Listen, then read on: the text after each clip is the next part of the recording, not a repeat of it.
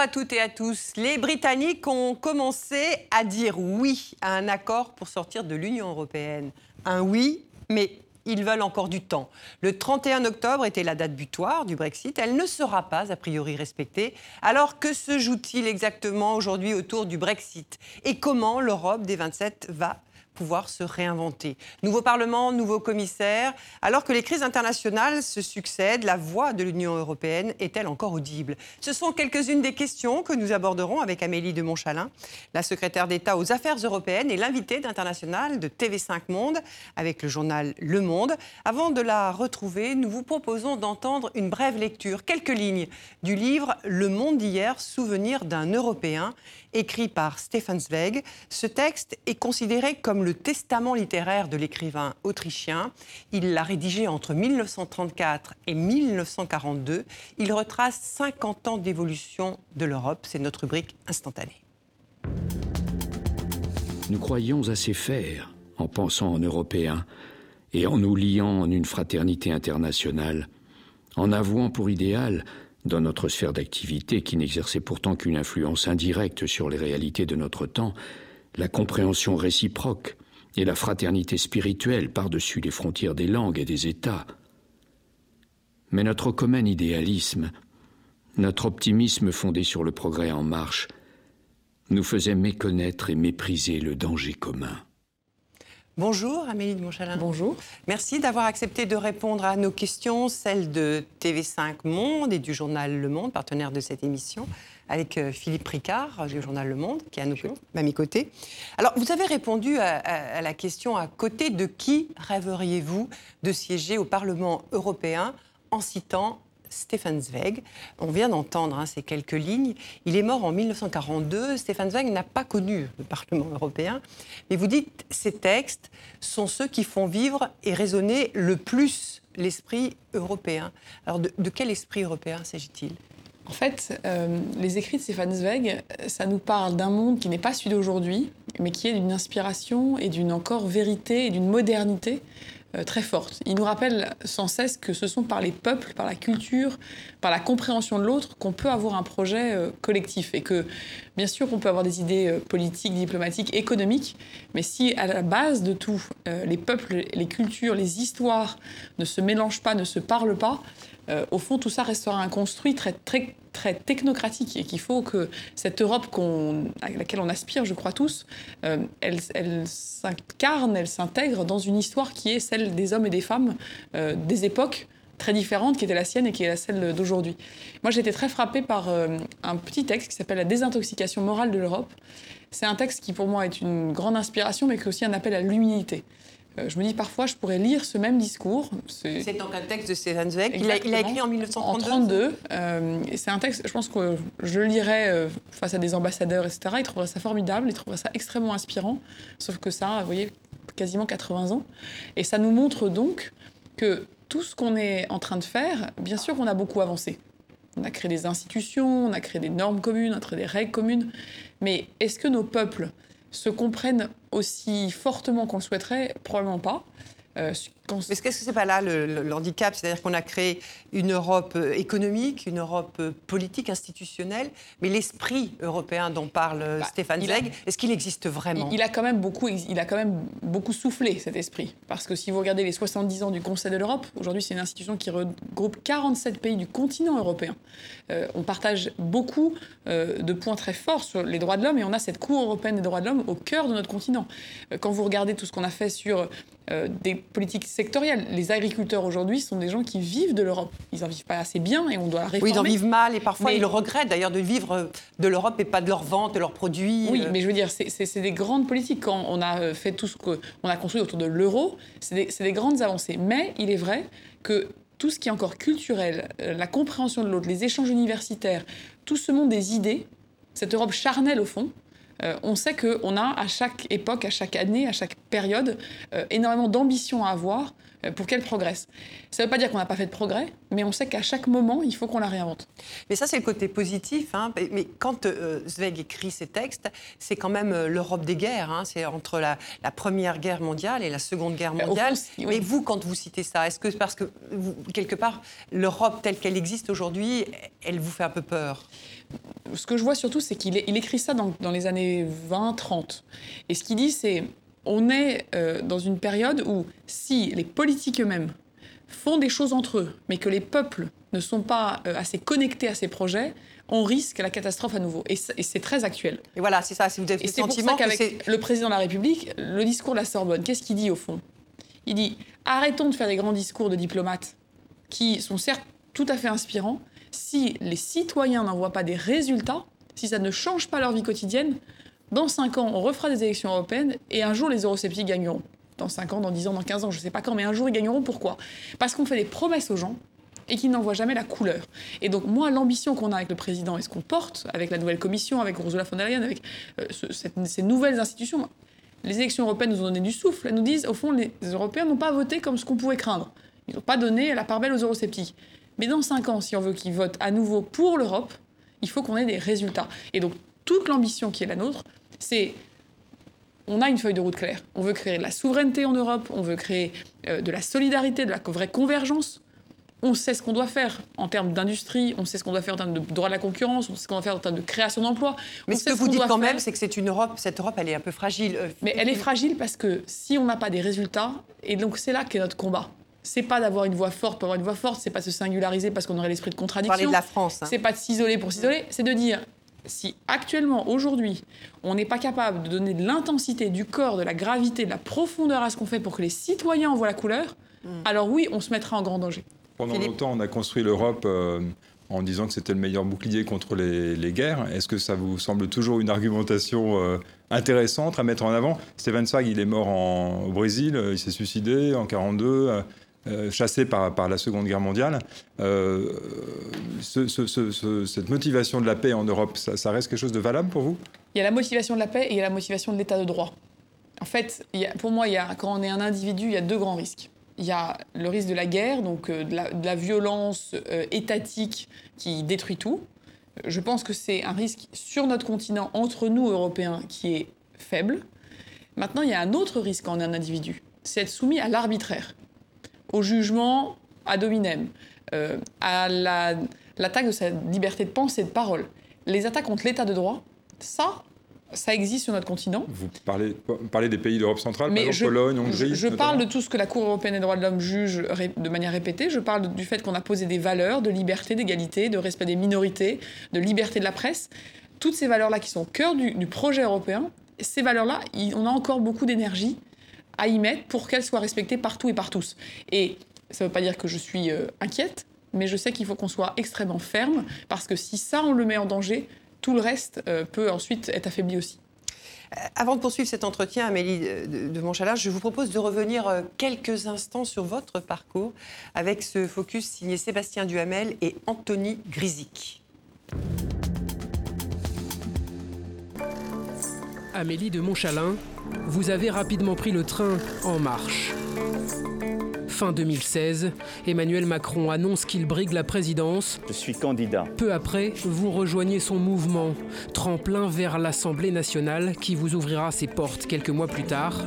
Élu dès la première tentative sur la promesse du nouveau monde que vous défendez bec et ongle sur les plateaux. Il a été élu, rappelons-le aussi. C'est la droite et la gauche, c'est la, meilleure c'est la meilleure façon de ne rien faire dans notre pays. C'est comme ça que depuis 30 ans, finalement, on a créé beaucoup d'immobilier. La vie politique, c'est pourtant à droite que vous l'avez connue dès 2007 durant vos études, à l'UMP, devenu les Républicains, aux côtés de Valérie Pécresse, de Nicolas Sarkozy, puis d'Alain Juppé, jusqu'à ce que vous tentiez le pari En Marche.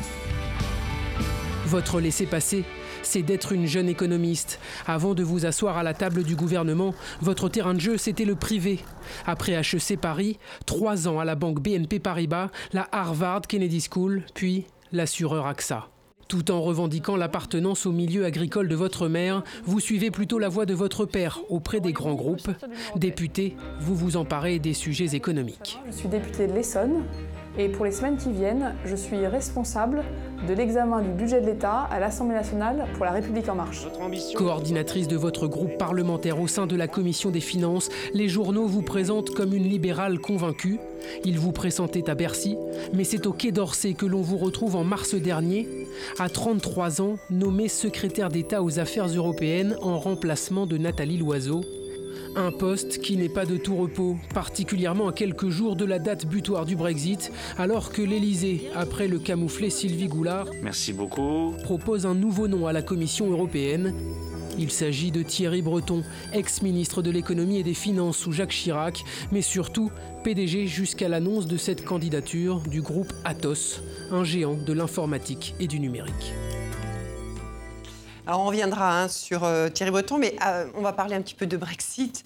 Euh, vous disiez il y a quelques jours, la, question posée aux parlementaires britanniques, elle est très simple, c'est oui ou non.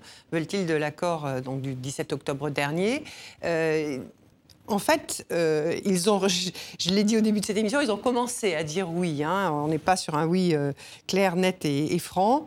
Et ils ont surtout demandé un délai. Alors, qu'est-ce qu'il faut comprendre, selon vous, de l'attitude des Britanniques aujourd'hui? Les Britanniques, ils ont fait un choix souverain en 2016 qui est de dire nous voulons sortir de l'Union européenne. Mais dans ce choix, il n'y avait pas le manuel pour le faire. Et donc depuis, euh, au fond, il y a une négociation entre l'Union européenne et le Royaume-Uni pour trouver les termes de la sortie. Il y a eu un premier accord euh, trouvé sous Theresa May. Il a été rejeté. Et donc, les Européens, euh, en responsabilité, ont gardé leurs principes, la paix en Irlande, la protection au fond du marché intérieur, ça veut dire que les citoyens et les entreprises ne soient pas soumis à une concurrence déloyale ou à des produits qui ne respectent pas nos normes. Et puis le fait que dans le futur, on veut quand même continuer à avoir des relations fortes, mais qu'elles soient équilibrées et qu'on ne peut pas avoir un paradis fiscal à nos portes. Ça, c'était nos principes. On a donc négocié fortement depuis euh, une quinzaine de jours pour trouver un nouvel accord qui a d'autres dispositions qui permet a priori à nos yeux de répondre à une partie des demandes euh, des euh, députés britanniques et, à et continuer de répondre aux principes que les Européens sont fixés. Et aujourd'hui, on est dans une situation où on n'arrive pas très bien à comprendre si les Britanniques veulent oui ou non de ce nouvel accord qui nous semble répondre à des questions qu'ils nous ont posées depuis des mois et des mois. Alors, qu'est-ce que vous comprenez, vous, sur le fait euh, qu'ils ne... Pourquoi on en est là? Oui. Parce qu'au fond, aujourd'hui, on a euh, le peuple britannique, le Parlement britannique et le gouvernement qui ne sont plus alignés. Il y a un moment donné, il faut que, dans un pays, pour qu'une démocratie fonctionne, c'est pour ça qu'on fait des élections en général, c'est pour que le peuple donne une, par une voie parlementaire, quand c'est un régime parlementaire, des députés qui ensuite choisissent un Premier ministre qui, a priori, à un moment donné, sont alignés. Vous êtes favorable à des élections au Royaume-Uni? Ce que je dis, c'est que à un moment donné, si ce Parlement n'est pas capable, n'arrive pas à exprimer un oui ou un non clair sur une proposition qui est l'accord que nous mettons sur la table, une clarification démocratique s'imposera d'elle-même. Parce que vous ne pouvez pas avoir dans un pays un tel niveau de blocage, parce que vous voyez bien que les trois sphères en fait de la démocratie ne fonctionnent pas ensemble. Mais cette division entre le peuple britannique, le gouvernement et le Parlement, elle est aussi l'image de la division du- de la situation politique. Il y a trois blocs au Royaume-Uni. Il y a ceux qui veulent sortir absolument coûte que coûte, quelles que soient les conditions. Il y a ceux qui veulent rester dans l'Union européenne parce qu'ils pensent que l'avenir du Royaume-Uni euh, ne peut se construire qu'avec les Européens et au sein de l'Union européenne. Ce n'est pas le choix qui a été fait lors du référendum.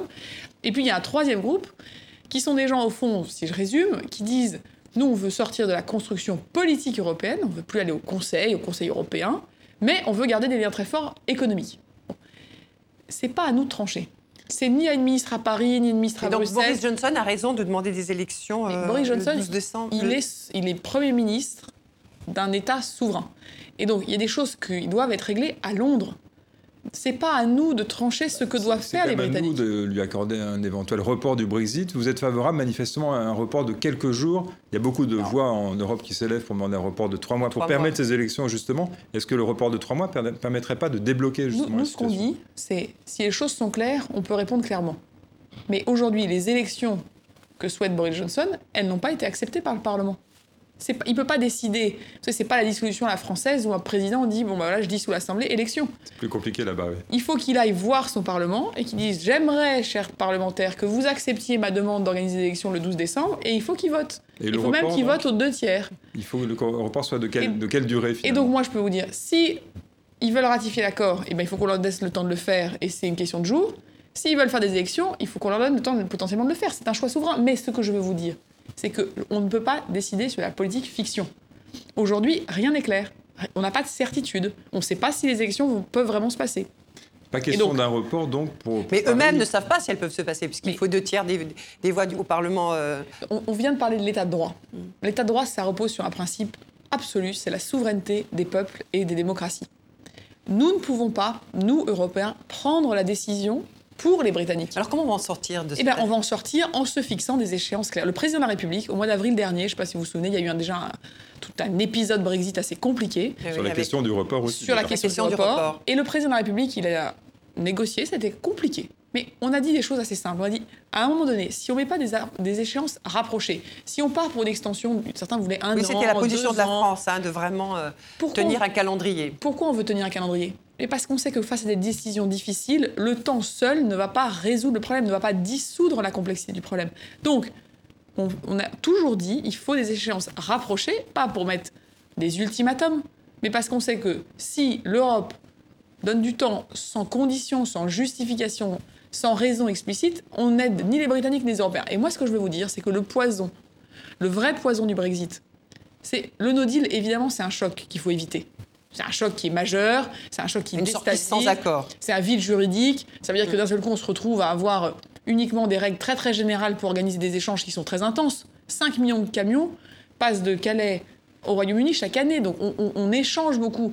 Il y a 3 millions d'Européens qui vivent et qui travaillent à Londres. Euh, donc on a des échanges et on a une relation très forte. Donc on ne peut pas imaginer que, voilà, on fait le no deal, il n'y a plus d'accord juridique et tout va bien se passer. Mais le poison, le pire du Brexit, c'est l'incertitude c'est 25% d'investissement en moins au Royaume-Uni parce que les entreprises britanniques ne savent pas où elles vont. C'est les pêcheurs en France qui ne savent pas vous dire s'ils investissent ou pas dans un nouveau bateau parce qu'ils ne savent pas quelles seront les règles de demain. Où est-ce qu'ils pourront aller C'est toutes les entreprises, les agriculteurs, tous les gens qui échangent avec le Royaume-Uni. Moi, j'ai vu des, industriels qui me disent Je ne sais pas si j'investis dans mon usine au Royaume-Uni ou si je la ferme. Et donc, ça, ça pèse sur les familles, est-ce que je m'installe au Royaume-Uni? Est-ce que je déménage? Ça a des choix très intimes de, vie, de, choix de vie, mais ça a des, conséquences économiques majeures. On nous dit qu'il y a une récession euh, technique en Allemagne. Mais le Brexit y est pour quelque chose. Ça fait donc maintenant deux ans et demi que un des grands partenaires commerciaux vous voyez, du continent européen on ne sait pas très bien comment on va échanger dans le futur. Et les Allemands, pourtant, sont les premiers à vouloir accorder un Brexit, enfin un report le plus long possible pour les permettre des élections. Les industriels allemands, si vous regardez l'équivalent du MEDEF allemand, le BDI, qui représente les industriels, notamment ceux qui exportent, ils commencent, et ils l'ont dit depuis le mois d'avril, à sentir très concrètement sur leur carnet de commandes, sur leurs, sur leurs projets, leurs investissements, les conséquences de l'incertitude. Et donc moi, je pense que la position qu'il a, c'est pas, comme l'avait dit le président, d'être les plus durs de la bande. On n'est pas là pour montrer nos muscles et dire ah, on va vous montrer comment on sait tenir nos principes. C'est pas ça le sujet. C'est juste de se dire parce que l'incertitude est très coûteuse, parce qu'elle mine le moral et des chefs d'entreprise et des familles, parce qu'on voit bien que ça a des conséquences ensuite sur même ce que les Français, les Européens vivent de l'Europe, il faut qu'on ait de la clarté. Et de la clarté, ça veut dire avoir un calendrier, ça veut dire ne pas donner du temps basé sur de la politique fiction, il faut qu'on ait des certitudes pour pouvoir décider. Donc la certitude, sur la ratification de l'accord, par exemple, ou certitude sur les élections, ou certitude sur un deuxième référendum, ou il y a beaucoup de certitudes potentielles. Comment vous décryptez euh, les positions de ceux qui justement sont d'accord pour donner un, report le plus long possible, permettre des élections, on a le sentiment que Donald Tusk, par exemple, président du Conseil européen, ou même que certains dirigeants allemands jouent un peu la montre en espérant toujours que le Brexit n'ait pas lieu. moi, je vais Vous trouvez ça raisonnable comme position? Moi, je ne vais pas citer les uns les autres, mais ce qui est certain, c'est qu'il y a en Europe euh, et au Royaume-Uni des gens qui se disent plus on prendra du temps, plus la possibilité pour que le Brexit se passe va disparaître. Moi, je pense que c'est extrêmement dangereux. Il y a eu un choix souverain, un référendum. Je pense qu'en France, on a en, tête, vous savez ce qui s'était passé entre 2005 et 2007. Quand 2005, l'échec de, la ratification de la Constitution par référendum et puis ensuite le mini-traité de M. Sarkozy, c'est ça Mais Qui reprenait les principaux éléments de la Constitution. On se souvient tous très bien que quand un référendum a lieu et que la population ne comprend pas pourquoi le résultat n'est pas mis en œuvre, ça crée une défiance démocratique. Et donc nous, on est attaché à quelque chose c'est qu'il y a une expression démocratique. Donc il faut que le Brexit veut sortir de l'Union européenne. ait lieu. Mais si le Parlement, de manière souveraine, en respectant la légalité constitutionnelle britannique, nous dit on veut faire autrement, on veut rester dans l'Union européenne, on veut un deuxième référendum, c'est leur choix. Mhm. Mais nous, Européens, on ne peut pas, sous prétexte qu'on rêverait que ce Brexit ne se passe pas, prendre des dispositions qui, vous voyez, euh, vont potentiellement bloquer une décision souveraine d'un État. C'est extrêmement fort ce que je dis parce que l'état de droit, souvent on nous dit c'est conceptuel. Là, on le vit. Mhm. Alors bien sûr, il y a des gens qui nous disent, mais on reçoit des appels de gens qui voudraient rester dans l'Union européenne. On est des Européens, aidez-nous à rester. Je dis, mais ce n'est pas mon rôle. Ce n'est pas mon rôle. Vous imaginez Tout ce qu'on a construit depuis 70 ans, c'est qu'on crée à la fois de la souveraineté collective tout en préservant une souveraineté nationale. Et donc, on respecte la souveraineté. Mais euh, attaché. J'aimerais vous, faire réagir sur cette expression qu'on a beaucoup euh, entendue. Hein, donc on comprend bien ce que, ce que vous défendez, hein, cette incertitude qui est très coûteuse. Mais on entend beaucoup aussi cette expression de Singapour euh, sur Tamise hein, concernant ce, Brexit et le Royaume-Uni. C'est-à-dire que ça pourrait aboutir à un pays ultra-libéral, complètement dérégulé. vous, vous croyez que ce scénario est possible aujourd'hui?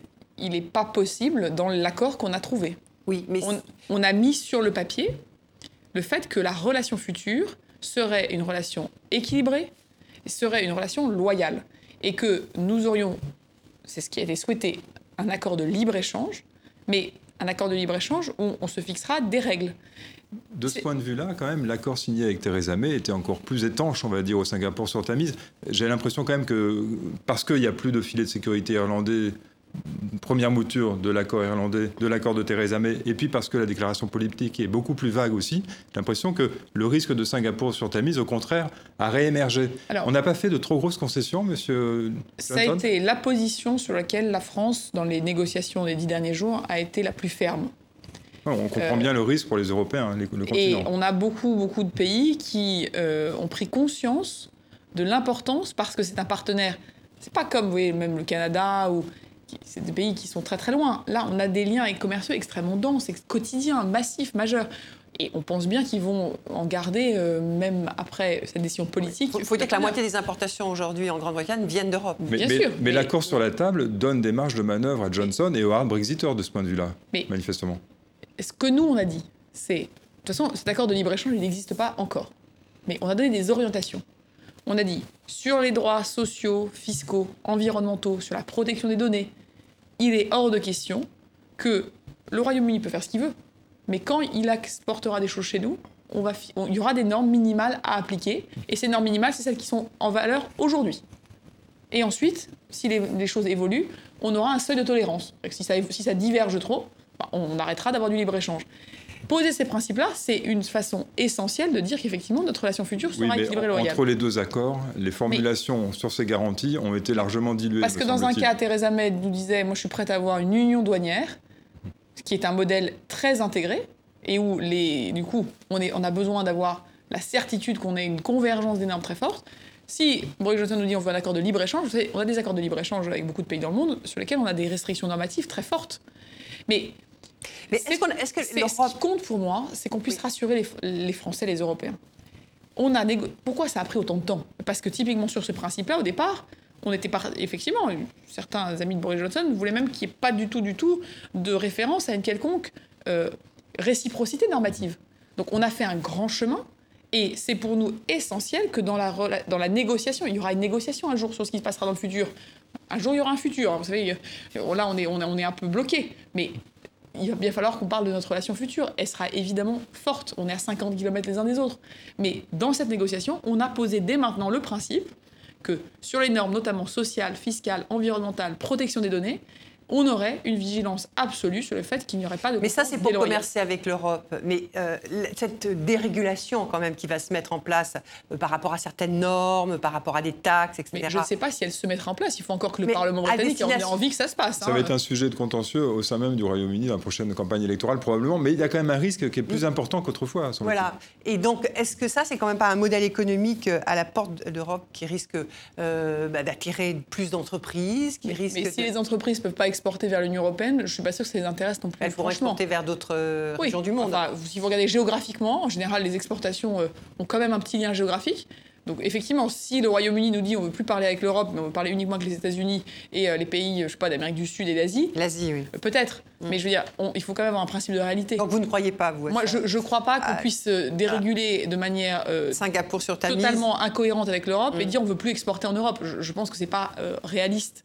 Et d'ailleurs, je pense que les Britanniques eux-mêmes, euh, au, au vu des débats qui ont lieu actuellement, euh, se rendent bien compte que le Brexit, au fond, ça a été un peu parfois vendu d'une manière un peu étrange, comme si en sortant des institutions politiques euh, de l'Europe, on n'aurait plus rien à faire avec l'Europe. Mais euh, le Royaume-Uni est dans le continent européen et ça ne va pas changer. Les tectoniques des plaques ne Oui. vont pas faire que Au moins le Royaume-Uni va, géographiquement, oui. va s'exiler au milieu de l'Atlantique, vous voyez. Alors, euh, pour poursuivre dans cette, euh, cet entretien et au-delà du, du- du Brexit, il y a eu dans, dans l'actualité ces derniers jours cette terrible découverte hein, 39 cadavres dans un camion au Royaume-Uni près de Londres, 31 femmes, 31 hommes, pardon, 8 femmes, tous originaires de Chine.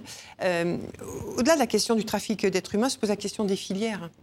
Euh, on voit bien que les, pays de l'Union européenne durcissent les règles hein, euh, contre l'immigration, mais euh, ils semblent impuissants à tarir ces, filières. Pourquoi? Bon, le premier des combats, c'est effectivement euh, comprendre qu'on a des passeurs, on a des réseaux qui gagnent beaucoup d'argent sur le trafic d'êtres humains. Voilà. Les Chinois peuvent venir en Europe avec des visas, on peut tout à fait s'installer en Europe, il y, a, toute une procédure organisée. Là, on est devant des, phénomènes où euh, des hommes et des femmes mettent en risque la vie d'autres hommes et de femmes pour gagner de l'argent et les exposent à des risques inconsidérés. Ce qu'on cherche à faire avec le président de la République, c'est deux choses c'est d'abord avoir de l'humanité, notamment dans le traitement de ce qui se passe en Méditerranée, où il y a aussi beaucoup de personnes qui meurent, et face à ces passeurs, de pouvoir, de manière humaine, euh, aller résoudre ces, diffi- ces- ces situations horribles rapidement. Et c'est pour ça qu'on a proposé notamment un accord d'accueil, euh, des bateaux qui Voilà, c'est un sauvent accord des... qui a été signé en septembre Ça, c'est très là. important parce que parfois, Mais on a La une- réponse des Européens est quand même assez. on a une hein. dizaine de Ouais. pays, on a une dizaine de pays, c'est très compliqué parce qu'il y a des pays qui vous disent oh là là, si on fait ça, on va ouvrir les portes et les fenêtres. Je vous dis mais attendez, on parle d'hommes et de femmes dont les vies sont en danger. Vous savez, la France a accueilli 600 personnes depuis qu'on a mis en place disposition, cette disposition d'accueil partagé. C'est pas beaucoup, Je veux dire, on n'est pas face 600 à... personnes. Et c'est pour ça que je le dis parce que parfois on a le décalage entre le traitement médiatique et la réalité des, des faits. milliers. On a l'impression de, choses qui ne sont pas la réalité. Donc ça, c'est la première chose, c'est on a besoin d'avoir énormément d'humanité parce qu'on parle de vie humaine. Mhm. Et je pense qu'il faut toujours être là. Ensuite, ce qu'on dit avec le président de la République, c'est qu'il faut nous organiser.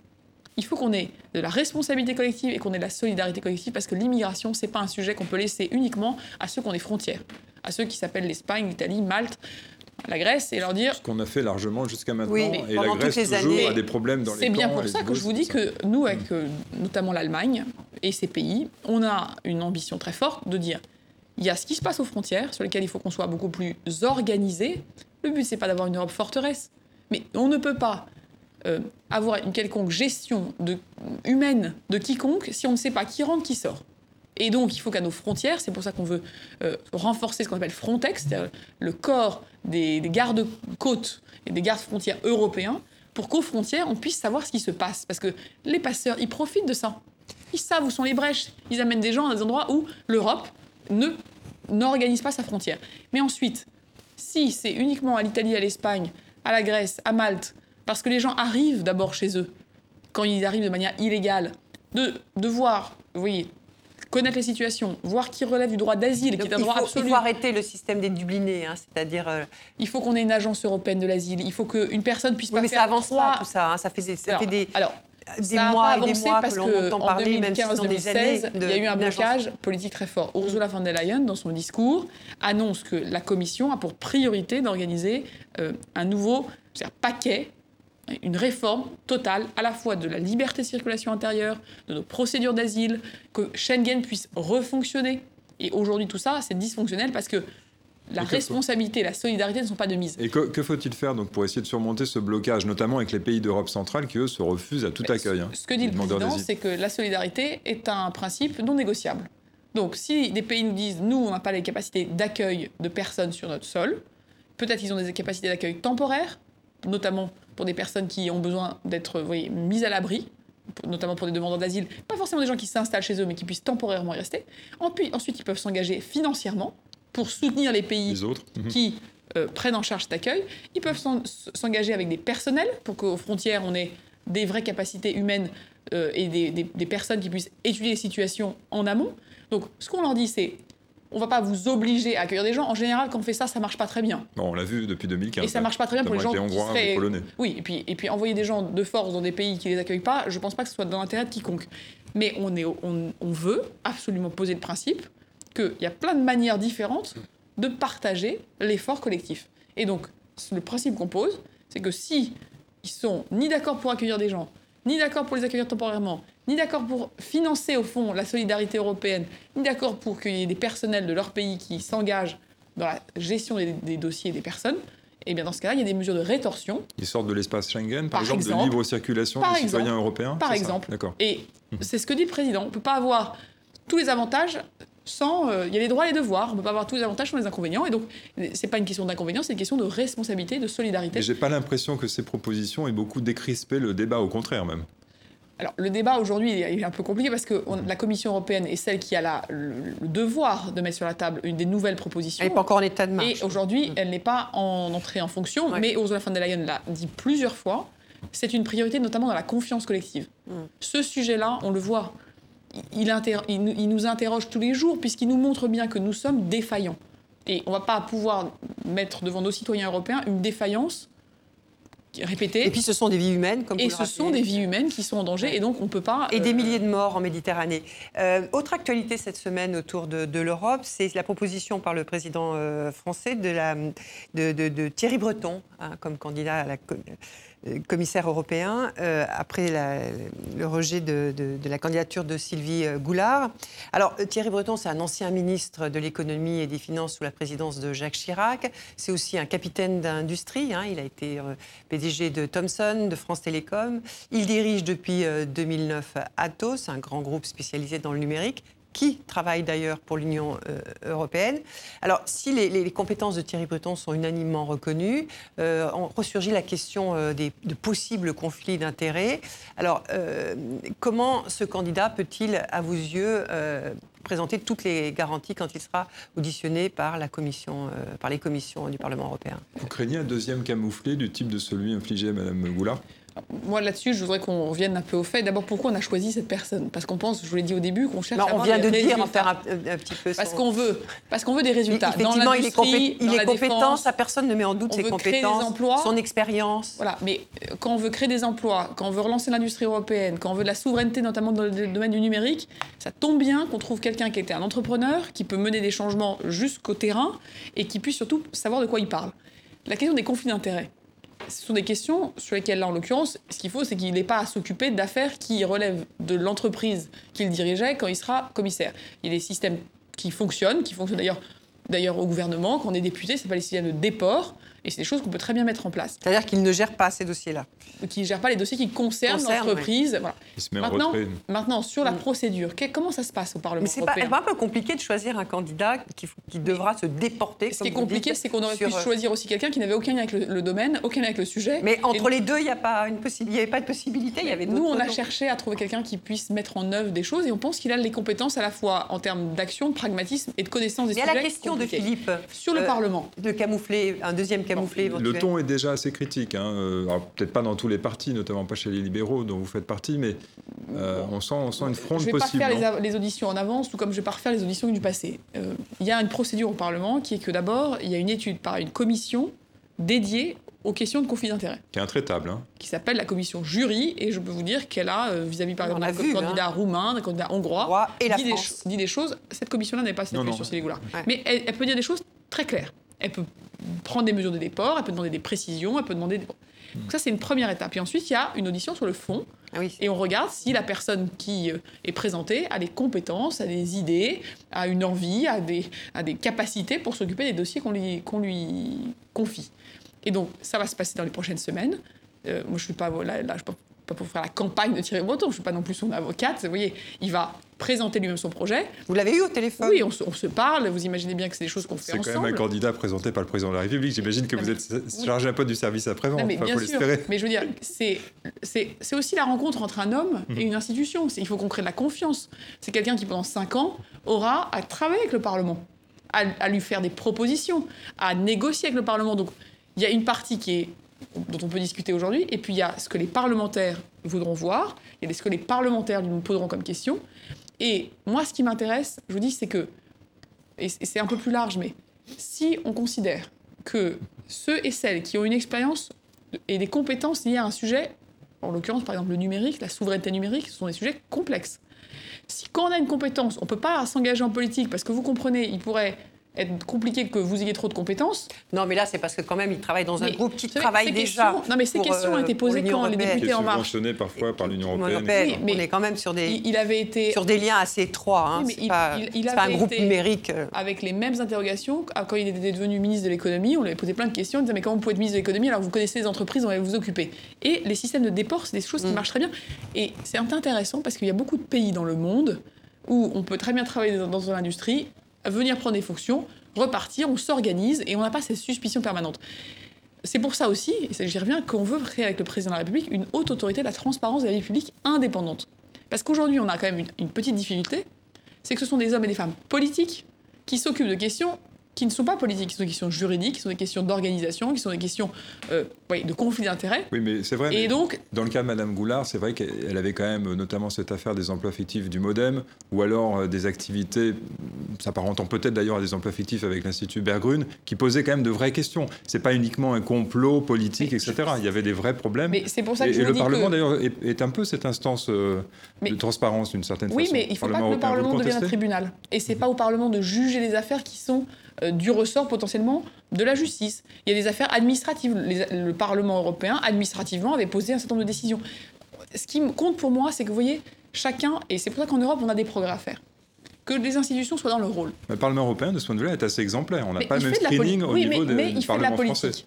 Et donc, il y, a, de part et d'autre la suspicion qu'on peut utiliser la politique pour traiter des questions qui sont des questions juridiques, et inversement, on fait du droit là où on devrait faire de la politique. Donc, je pense que la proposition que le président de la République fait, qui est une proposition qu'il avait déjà faite plusieurs fois euh, auparavant, qui a été déjà partagée par d'autres membres du Parlement, cette haute autorité de la vie publique pourrait regarder à la fois les commissaires, les membres de cabinet, les députés européens, et s'assurer que de manière indépendante, tout comme on l'a en France, eh bien, vous présentez votre patrimoine au départ, à la sortie, puis on regarde s'il y a eu des différences non expliquées entre les deux, et peut avoir du coup une relation qui fait que le Parlement se concentre sur sa mission, ses compétences, c'est bien sûr s'assurer que ce travail d'éthique a été fait, mais ensuite s'assurer surtout qu'il travaille sur le fond. Est-ce que vous pensez que cet épisode Goulard euh, va laisser des traces dans la relation entre M. Macron et Mme van der Leyen, qui avait l'air assez proche. Euh, elle doit quand même sa nomination en grande partie à M. Macron. Euh, on sent que ça a créé des tensions. M. Macron a eu des commentaires au lendemain du rejet de Mme Goulard, qui était quand même très sévère à l'égard de la, présidente élue de la Commission européenne. Qu'est-ce que, ça va laisser comme trace? Ça laisse des traces sur le fait qu'il y a eu une crise quand même institutionnelle assez, assez grave puisque la confiance entre le Conseil c'est ce que vous avez dit hein, c'était une crise entre la Commission mm. et entre le Parlement, on a bien vu, il y a eu trois commissaires proposés qui n'ont pas euh, passé l'étape du Parlement.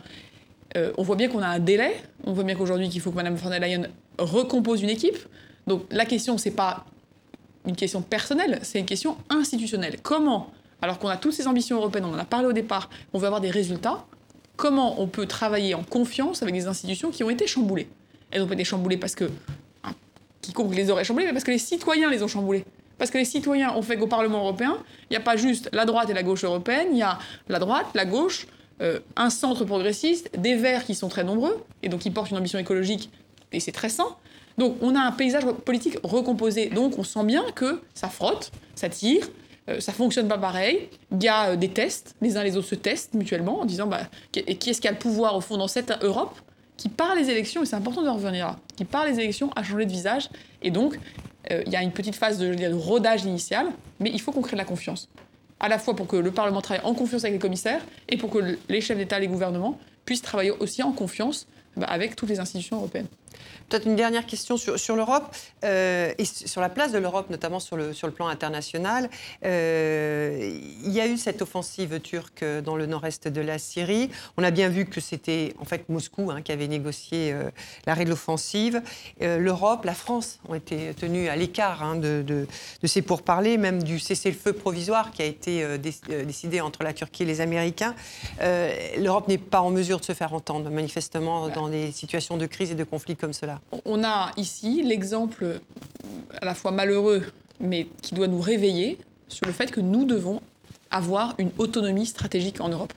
C'est pour ça que le président de la République, depuis deux ans, essaie d'avoir une initiative européenne d'intervention, c'est-à-dire des capacités d'intervention militaire européenne. Pourquoi? Parce qu'il dit on ne peut pas être juste des alliés des grandes puissances, des alliés des États-Unis, des alliés de l'OTAN. On peut pas être juste, on peut être des alliés, mais il ne faut pas qu'on soit des alignés. Il ne faut pas qu'on ait à subir les décisions d'autres.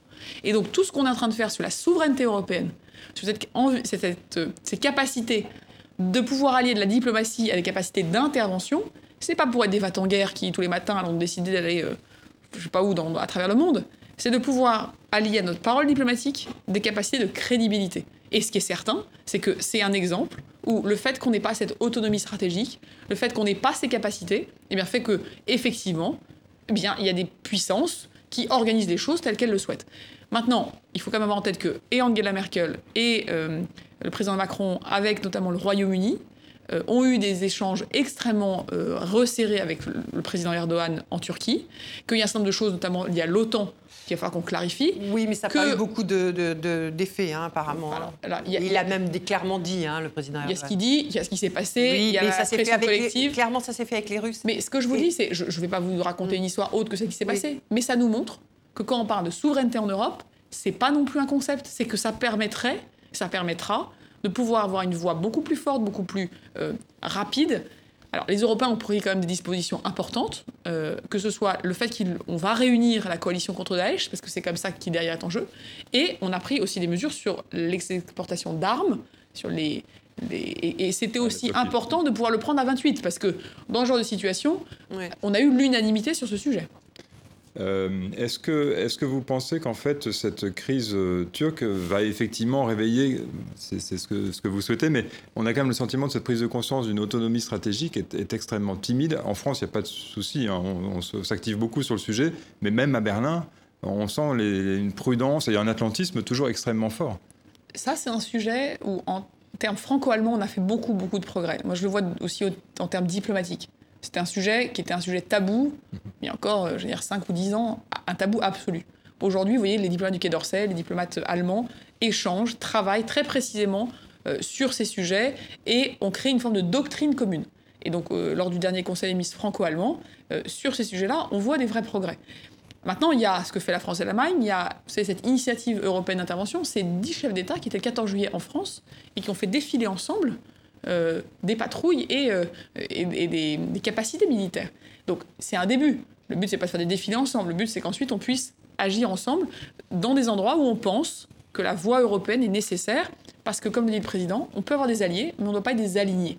Et donc, on doit pouvoir, à certains moments, poser des actes, à la fois diplomatiques et euh, en termes d'intervention, euh, qui soient euh, bah, les actes qu'on a envie de, poser nous-mêmes. Et de ce point de vue-là, le départ euh, du Royaume-Uni, c'est un atout ou c'est un, vrai inconvénient? Le Royaume-Uni fait partie de cette initiative européenne d'intervention, qui est une initiative qui a été faite paradoxal, à côté, j'allais dire, de l'Union européenne, pour justement pouvoir garder une forme d'agilité, de, flexibilité, et qu'il y ait des pays qui ne sont pas forcément membres de l'Union européenne, mais qui puissent participer. Et elle perdurera Aujourd'hui, on était 10 pays, aujourd'hui on a plutôt 13 pays qui veulent participer, l'Italie veut nous rejoindre, etc. Donc c'est une initiative qui est positive. Après, oui, ce que la question que vous posez, c'est quelle sera notre relation future en termes de sécurité, de défense et de coopération sur les questions de politique étrangère avec le Royaume-Uni? C'est une question qui est essentielle. C'est pour ça que je vous dis que sur le Brexit, on aimerait bien pouvoir conclure cette phase et pouvoir avancer, pouvoir échanger sur ces sujets qui sont stratégiques et pour les Britanniques et pour les Européens, et je pense au-delà de nos frontières euh, du continent. Alors, euh, on aimerait s'adresser à vous, maintenant peut-être moins à la secrétaire d'État euh, aux affaires européennes qu'à l'économiste, puisque vous êtes très qualifié dans ce domaine. Il y a une femme, une Française, qui a obtenu le prix Nobel d'économie le 14 octobre dernier, c'est Esther Duflo, hein, pour ses travaux sur la réduction de la pauvreté dans le monde. c'est la deuxième femme nobilisée en 50 ans, c'est suffisamment rare pour être souligné. Euh, euh, Esther Duflo, elle est très pragmatique. Hein. C'est une, économiste qui ne, euh, ne, se sert pas de formules mathématiques, qui ne théorise pas. Elle, elle, propose des modèles pour sortir de façon très très concrète de la pauvreté dans les pays en développement. Est-ce que vous pensez que vous, aujourd'hui, et là encore une fois, on s'adresse à l'économiste, c'est ce qui manque à la France pour régler des dossiers très concrets comme le chômage? Qu'est-ce qui se passe en France pour qu'on arrive, parce qu'on n'arrive pas à avancer sur ces questions En un mot, ce que fait Esther Duflo, c'est de l'expérimentation et de l'évaluation. Elle teste des choses elle, part à des endroits, elle fait une formule A, une formule B, une formule C, donc elle teste des choses et après elle évalue. Elle dit est-ce que ça a marché ou est-ce que ça n'a pas, marché? Et puis on met plutôt en place ce qui a marché. marché voilà. Et alors nous en France, on ne sait pas faire ça avec le, le, chômage. Ce, ce combat-là, expérimentation et évaluation, c'était le combat que j'ai mené quand j'étais députée euh, à la commission des finances.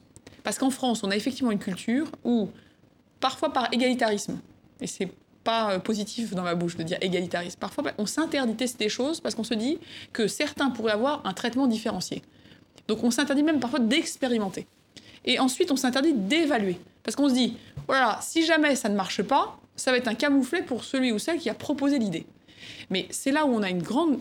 il faut savoir échouer, c'est ce que vous voulez dire. Il faut savoir échouer, pas pour ensuite battre sa coulpe et euh, se sentir, se couvrir, se couvrir de cendre et se dire qu'on a euh, tout loupé, mais parce qu'on peut se dire parfois. Parce qu'on peut expérimenter. On peut expérimenter. Mm. On peut essayer des choses. Si ça fonctionne, tant mieux. Si ça fonctionne moyennement, on ajuste. Et puis si ça fonctionne pas, on peut se dire qu'on arrête. Et donc, cette culture de l'évaluation, on est un, petit nombre de députés à avoir porté ça maintenant depuis euh, deux ans. Il y, a des, il y a des vrais progrès qui ont été faits. C'est d'ailleurs pour ça, par exemple, sur les niches fiscales, c'est ça, un maquis de niches fiscales. Pendant des années, on nous disait, il ne faut pas y toucher parce que sinon ça va montrer qu'on a pris des mauvaises décisions à un moment donné. J'ai mais c'est de la folie furieuse. Si ça ne marche pas, s'il n'y a plus personne qui en bénéficie, si ça crée maintenant des choses qui sont différentes de ce pourquoi on les a pensées il y a 10, 15 On n'est pas assez pragmatique en France, hein, c'est ce que vous dites. Et donc ça, je pense que les parlementaires sur ce sujet, je vous dis, mènent une petite révolution silencieuse, certes, mais qui euh, graduellement prend de l'ampleur. Je pense que c'est une culture de gouvernement c'est de pouvoir dire aux gens, ça n'a pas marché, je ne vais pas démissionner, mais on va faire autrement. Et donc, c'est d'être capable, au fond, d'être plus pragmatique. Je pense que le signal politique qu'elle envoie, c'est un signal politique très fort, et euh, on, fait des progrès. On veut mettre, vous savez, dans la Constitution, l'idée qu'on différencie les politiques selon les territoires, parce qu'on ne fait pas exactement les mêmes choses, vous voyez, quand on est dans, la parisienne, que quand on est dans un territoire rural, dans le massif central, ou quand on est dans une zone euh, mm. frontalière. C'est quelque chose qu'avec le président de la République, on veut inscrire dans la Constitution. Et donc, on fait des progrès vers ce, ce, ce Il nous reste deux minutes. Vous voyez comme le temps euh, file. Euh, Philippe éventuellement, je poserais bien, puisqu'on parlait de pauvreté, d'inégalité qui se développe euh, dans beaucoup de pays du monde. Est-ce que vous voyez un point commun entre les différentes mobilisations qu'on constate en ce moment en Amérique latine Il y a eu l'Équateur, le Chili, etc., le Liban? Alors, il y a des prémices économiques parfois. Après, il y a des, il y a des sujets politiques plus larges. Est-ce que c'est une forme d'internationalisation, si j'ose dire, du mouvement des Gilets jaunes, à votre avis, ou pas? Je pense qu'on vit partout dans le monde une crise à la fois de revenus. On, la crise financière de 2008 a quand même euh, laminé, érodé les capacités de développement euh, des pays développés. On a eu beaucoup de chômage, mais des pays en développement qui ont aussi été extrêmement ralentis. Et on n'en est pas sorti. Et, donc, au fond, c'est pas, on est peut-être sorti du moment de la crise, mais on a une énorme demande de développement économique partout dans le monde.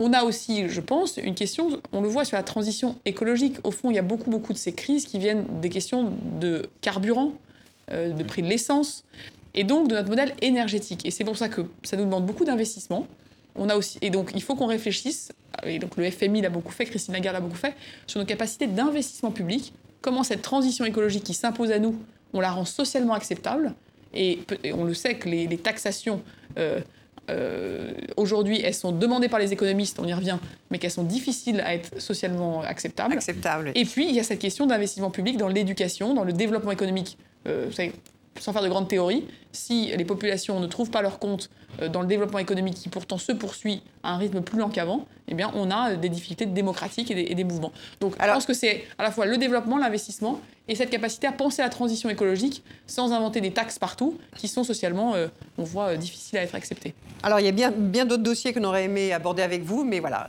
les 50 minutes de cet entretien se sont écoulées. Merci beaucoup d'avoir accepté de répondre à nos questions, celles de TV5 Monde et celles du journal Le Monde avec Philippe Ricard. merci à vous tous pour votre fidélité internationale.